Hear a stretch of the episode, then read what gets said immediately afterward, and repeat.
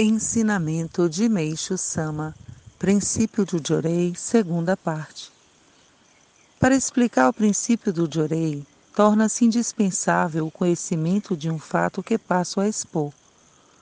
Todas as coisas existentes no, no universo são constituídas não só de matéria, mas também de espírito, invisível aos nossos olhos.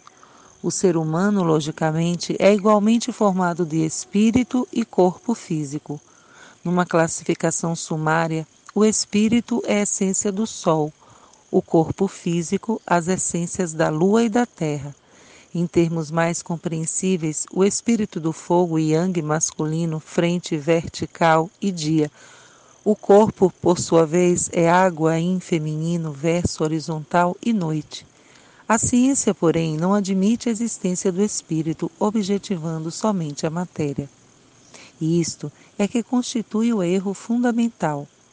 Ora, se o ser humano fosse desprovido de espírito, não passaria de um simples objeto. Seria apenas uma matéria inanimada, como o pau e a pedra, sem vida e sem atividade mental. A razão do erro da ciência até hoje consiste em não compreender essa teoria tão simples. Para os cientistas, no espaço só existe o ar, nada mais. Todavia, a verdade é que, além do ar, existe um número incalculável de elementos invisíveis. Lamentavelmente, a ciência ainda não progrediu a ponto de detectá-los. Por felicidade, eu descobri a existência desses elementos, tendo dado ao conhecimento obtido o nome de ciência espiritual. Com essa descoberta, evidentemente iniciou-se a época em que as doenças, o maior sofrimento da humanidade, serão extintas. Tudo o que diz respeito a elas e permanecerá obscuro e permanecer obscuro até hoje foi elucidado. Portanto, podemos dizer que as pesquisas no campo da medicina, na forma como existem hoje, não serão mais necessárias. A seguir, vou mostrar a origem do aparecimento das doenças. Conforme eu já disse, o ser humano é constituído de espírito e matéria, que segue o princípio da dualidade. O fato de ele estar vivo e movimentar-se é porque há união e integração entre o espírito e a matéria, e o espírito movimenta a matéria. O espírito possui a mesma forma do corpo físico, e dentro dele localiza-se a consciência, no centro da qual, por sua vez, está a alma. A ação dessa trilogia manifesta-se como vontade sonem. O espírito que é invisível, ou seja, a vontade sonem, governa o corpo. Portanto, é como se o espírito fosse o chefe e a matéria o subordinado, isto é, o espírito rege a matéria. Dando um exemplo simples, quando uma pessoa movimenta os braços e as pernas, estes não se movem livremente por si próprios, mas sim obedecendo à vontade sônem da pessoa. Todas as partes do corpo, sem exceção, inclusive a boca, o nariz, os olhos, etc., mexem-se mexem dessa forma. Até a doença obedece ao mesmo princípio. Para que possam entender bem, vou exemplificar com o furúnculo, do qual todo mundo tem experiência. O furúnculo surge como uma pequena protuberância e vai inchando gradualmente, tomando uma cor avermelhada.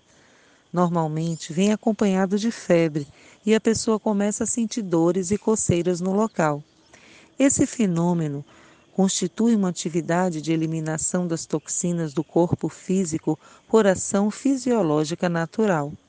As toxinas acumulam-se em determinada parte do corpo e são dissolvidas e liquefeitas pela febre, o que torna sua eliminação mais fácil. Este, este é o processo de recuperação natural.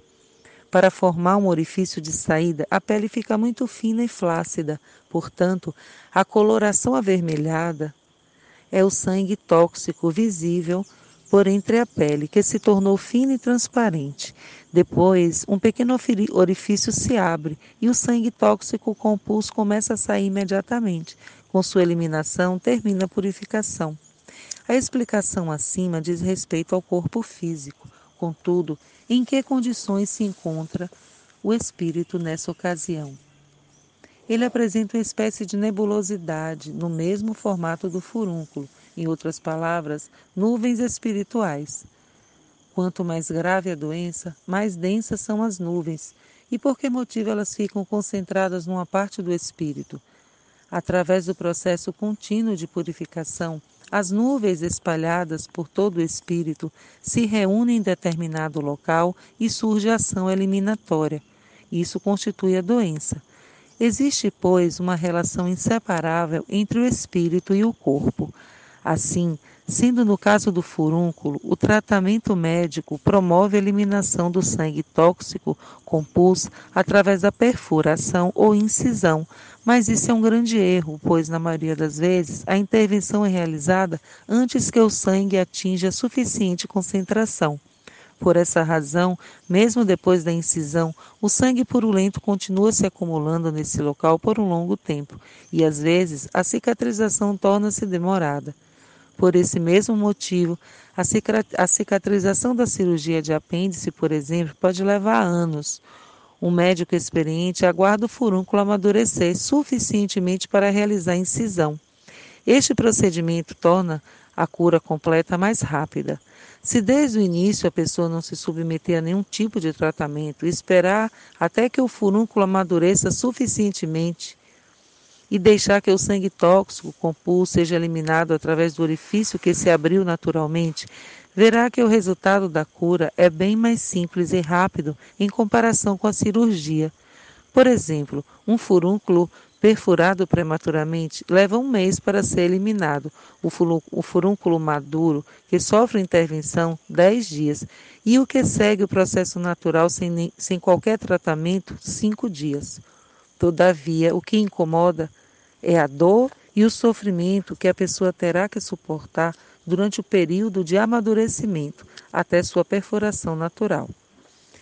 E uma vez que através da intervenção pode se livrar prontamente da dor, a pessoa acaba concluindo que aquela é inevitável.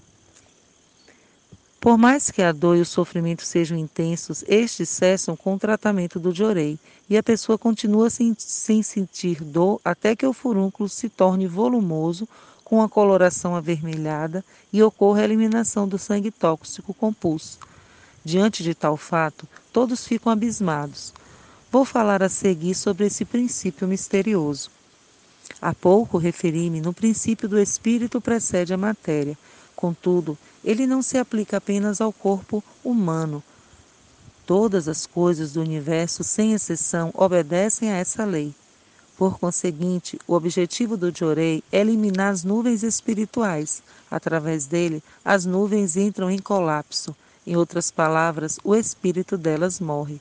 Mortas, obviamente, elas perdem toda a sua força e deixam de estimular os nervos. Esta é a razão do desaparecimento das dores. A seguir, explicarei o princípio pelo qual o Jorei promove a eliminação das nuvens. Em 30 de maio de 1949, retirado do livro Alicerce do Paraíso, volume 1.